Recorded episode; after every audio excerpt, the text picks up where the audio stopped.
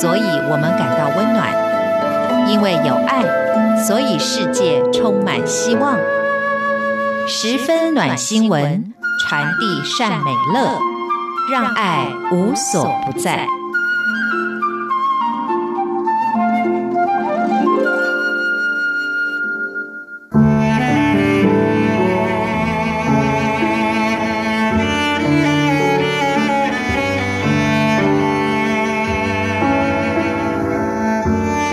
台湾知名影星张艾嘉说：“在天灾人祸尚未停止之前，我们就是需要一加一的力量面对问题。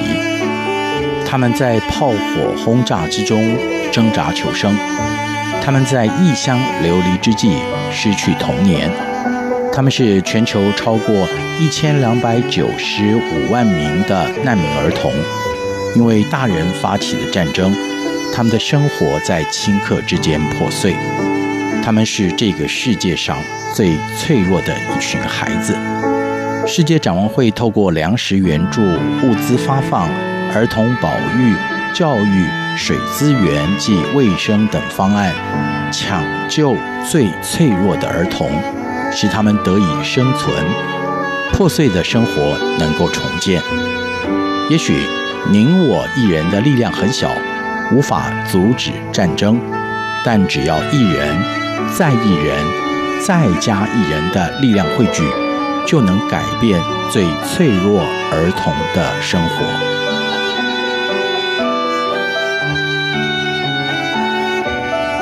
今天的暖新闻，我们接续上个礼拜要告诉大家，展望会最近工作的重点。因为咱们常常觉得，在十分暖新闻十分钟太短，总是不能把这么多温暖的事情跟大家说的完全。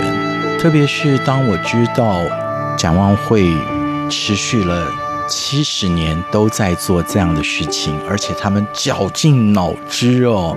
特别是今年，就从这些受助的儿童身上出发，我们上礼拜听到了。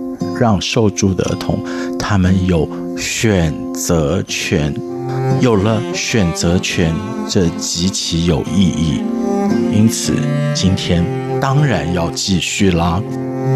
台湾世界展望会公共传播处杨慧萍处长说：“很高兴又回到暖新闻跟大家分享啊。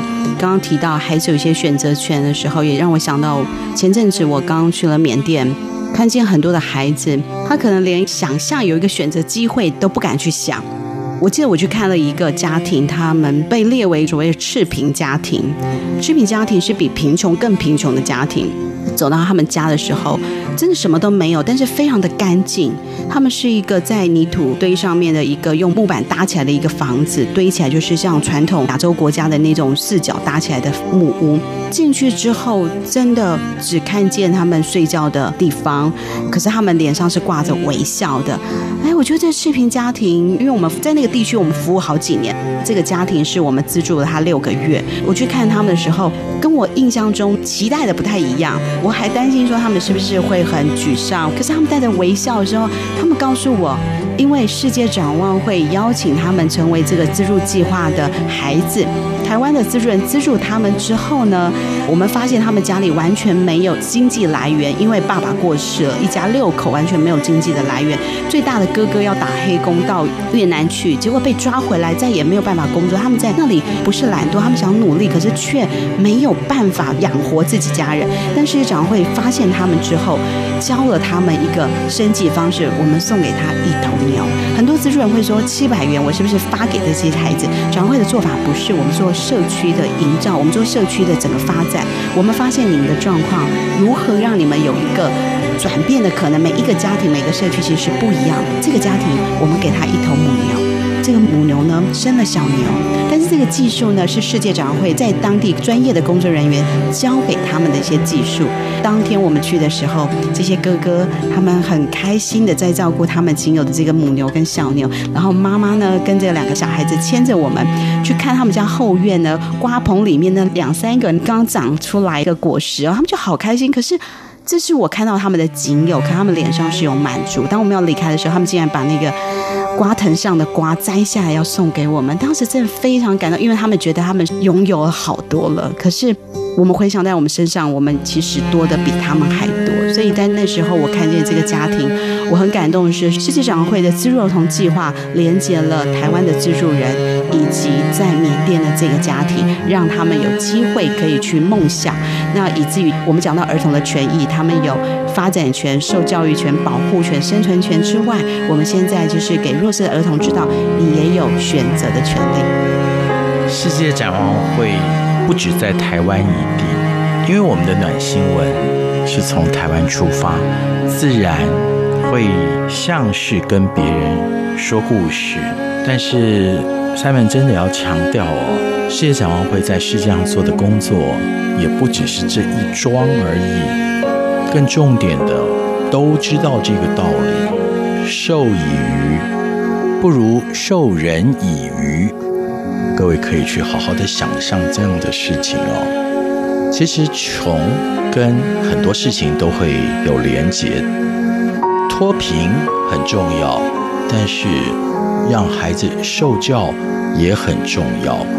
台湾世界展望会国际施工处施工管理师耿双双表示：“有谈到这个家庭生计的改变，其实家庭一旦生计改变了，父母对于小孩他会有更多的耐心，可以去教导孩子，也有多余的收入可以让孩子去上学。那我在印度的时候，其实有看过一个爸爸，我们给了他一台小小的、很像发财车那样摩托车，让他的杂货户变成一个行动杂货铺。那其实我们在做生计发展的时候。”还有一件很重要的事是给他一些知识跟财务管理的能力。他就用了这个发财车呢，他开始很有策略的去想，我冬天要卖什么？因为冬天的时候大家容易肚子饿，他就去卖了一些零食。那到了夏天呢，大家会有蔬果的需求，他就夏天卖蔬果。然后他的生意就是非常的好，以至于他贷款帮家里盖了房子，还清了又贷一次款。又再度还清，然后他的太太就在旁边很兴奋地说：“你再贷一次款，这样我们家又可以多盖了一栋房子，让孩子有更大的居住空间。”那我就问他们说：“诶，那你的小孩我怎么没有看到？”他很骄傲地说：“我的孩子都上私立的学校，我都让他们去上学了。”所以其实这个家庭的生计改善了之后，我们可以看到他愿意把这个钱投资在他孩子的教育上面。他的孩子不用去跟人家上一般师资没有那么好的公立学校，他有更多选择的机会，可以选择。让孩子去受更好的教育，所以能够让孩子直接或者是间接的开始有了选择权这件事情，Simon 在这两个礼拜的暖新闻当中都看到了这个重点。在这个北半球已经进入冬天的时节，这一整个月适逢世界儿童人权月。我们连续两礼拜透过世界展望会的分享，让大家知道了 儿童的人权不只是我们想象的生存权而已。如果你想要知道的更明白，就欢迎你上世界展望会的官网。当然了，其实知识查就有了，但是三明一再强调，我们知道的再多，我们不行动。其实就很像会响的锣而已。我们既然有爱心，就要付出，因为毕竟可以付出是一件很幸福的事情。